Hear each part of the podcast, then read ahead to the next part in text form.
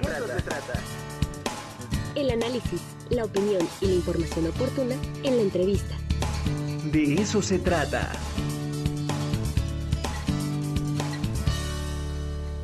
Y bueno, pues ya Alejandro Cárdenas, director de Ibero Radio, está con nosotros. Querido Alejandro, ¿cómo estás? Muy buenos días. Muy buenos días, Ricardo. Saludos. Qué gusto estar aquí. En, de eso se trata. Gracias por la invitación y estamos muy contentos de estar en TV WAP y en Radio WAP. Oye, ¿cómo, cuéntanos cómo te fue eh, en la celebración 20 años ya de Ibero Radio. Qué, qué interesante, ¿no? Se da en un momento eh, que valdría la pena que lo contextualicemos, ¿no? Que le demos ese eh, punto de vista histórico, cómo se abre, en qué momento se abre, y a partir de ahí eh, crea una alternativa muy, muy, muy importante, una arteria sonora de discusión en la Ciudad de México y bueno, pues en la red, sin duda alguna. Así es, pues muchas gracias. Estamos muy emocionados aquí en la Universidad Iberoamericana porque pues la estación cumple 20 años y es una estación que ha logrado eh, trascender eh, ahora sí que al tiempo, este, desde la perspectiva, por supuesto, radiofónica, ¿no? Somos un medio de comunicación eminentemente musical, pero por supuesto que la música está dentro de la dinámica de la cultura y también somos una estación de radio de noticias y de, y de contenidos. Y pues desde sus inicios, sus inicios en el 2003, cuando se tenía, digamos, el ojo más puesto en la televisión digital terrestre, eh, cuando se hablaba más eh, de las concesiones, cómo se estaban moviendo, ¿no? Un poco, este, eh, había cambios en el país, había cambiado incluso el gobierno, ¿no?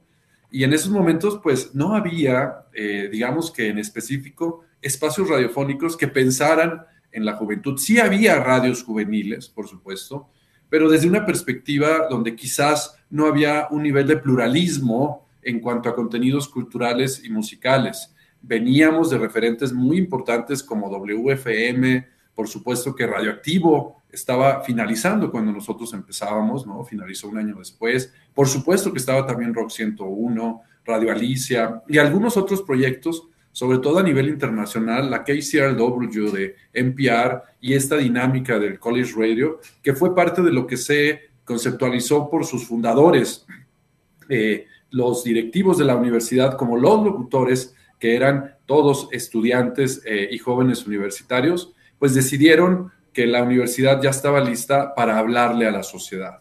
Es decir, luego las universidades, eh, yo también que soy académico y que soy profesor, pues a veces somos muy de quedarnos en el pensamiento intelectual, en la generación de conocimiento, que no está mal, ¿verdad?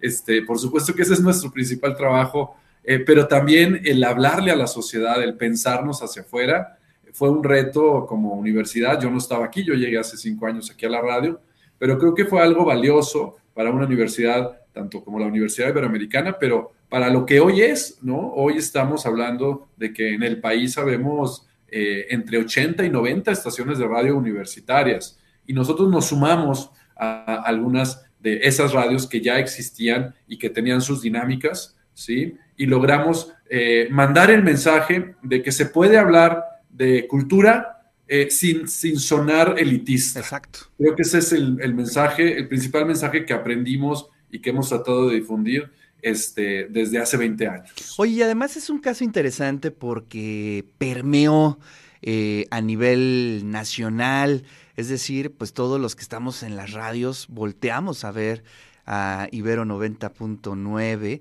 como un referente y eso eh, se reconoce en el timing que siempre han tenido en las cuestiones musicales, culturales, también en las políticas, pero eh, eso es un referente que ya tiene en su digamos, en su currículum eh, Ibero Radio, y eso es, eso es algo muy significativo, Alejandro.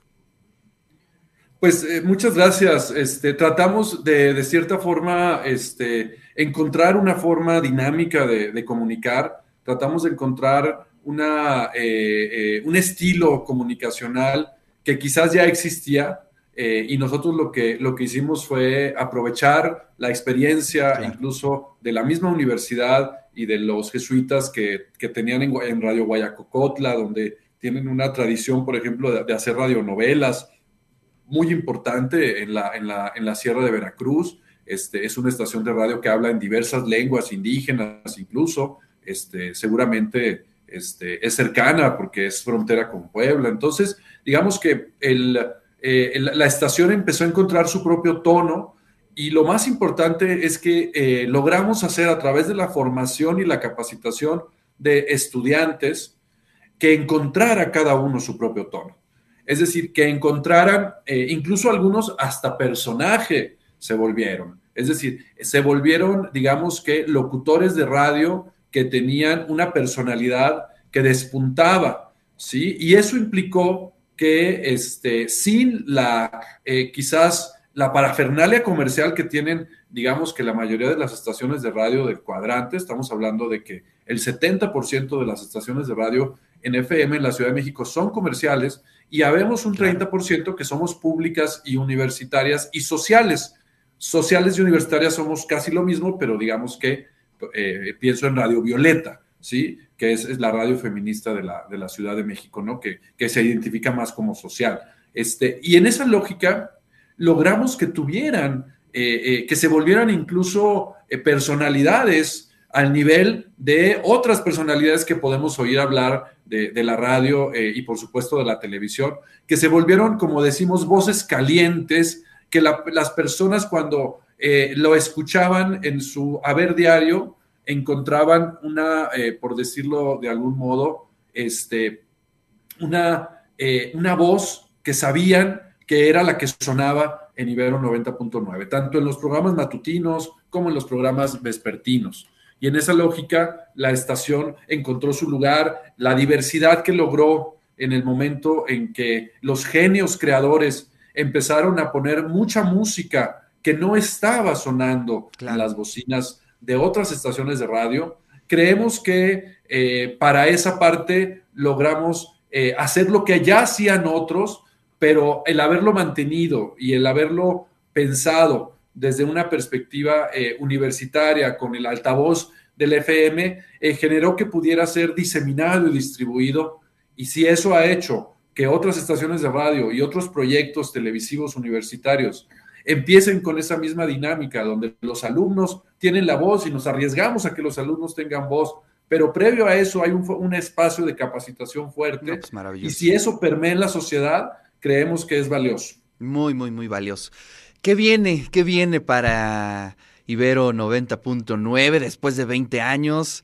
Eh, ¿Hacia dónde irán? ¿Cuáles son sus eh, directrices de crecimiento? Pues mira, ahorita estamos muy emocionados, Ricardo. Esta semana estamos con los festejos. Ahorita al aire tenemos varios especiales que van a estar sonando hoy. Todo el día nos encuentran en plataformas, nos encuentran en, la, una aplicación móvil, en ibero909.fm. Pueden escucharlo en línea desde, desde Puebla, por supuesto.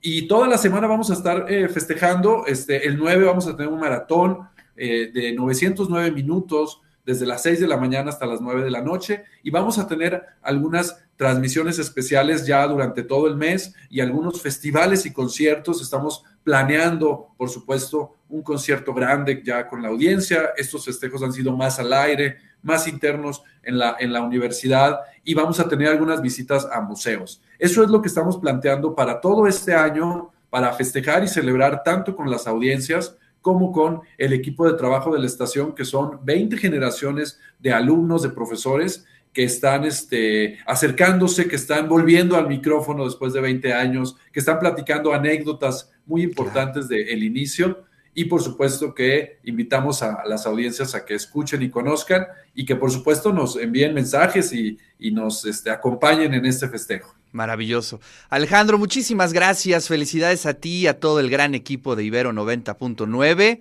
Pues que vengan otros 200 años más para la radio. Así es, nos vamos con Elon Musk al espacio también, si quiere. Eso es todo. Oye, pues nos vemos el 30 por aquí, ¿no? Así es, allá nos vemos en el encuentro de la red de radios universitarias. Perfecto. Alejandro, muchísimas gracias. Te mando un fuerte abrazo. Gracias, Ricardo.